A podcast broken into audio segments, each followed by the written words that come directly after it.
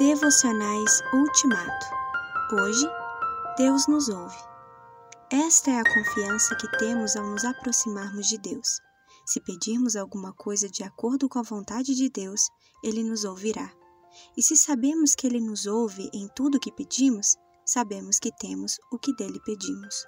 1 João 5, 14 e 15. Essa passagem é um incentivo aos cristãos que aprenderam como devem crer e como devem amar. Eles precisam lembrar que a piedade deles vem da palavra que foi proclamada e que não devem viver de qualquer outra forma a não ser com fé e amor. João prevê uma objeção vinda dessas pessoas. E se o meu coração estiver frio e eu sentir que me falta a fé? Aqui está o remédio, diz João. Peça e ore, ele o ouvirá. Tiago diz: Se algum de vocês tem falta de sabedoria, peça a Deus, que a todos dá livremente, de boa vontade, e lhe será concedida. Tiago 1:5.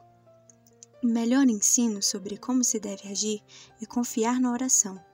Paulo diz: Não andem ansiosos por coisa alguma, mas em tudo, pela oração e súplicas e com ação de graças, apresentem seus pedidos a Deus Filipenses 4:6.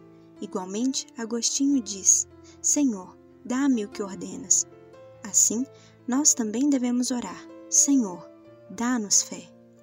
Esse versículo é um incentivo à oração e João descreve como orar de maneira excelente. Primeiramente, ele nos lembra que podemos ter confiança, a qual é a alma da oração. Em seguida, ele nos instrui quanto ao que pedir, alguma coisa de acordo com a vontade de Deus. Finalmente, devemos também crer que Ele nos ouve. Tiago diz que aquele que duvida tem mente dividida e é instável em tudo que faz. Tiago 1:8. No entanto, ele diz: Quando pedir, peça, porém com fé e sem duvidar.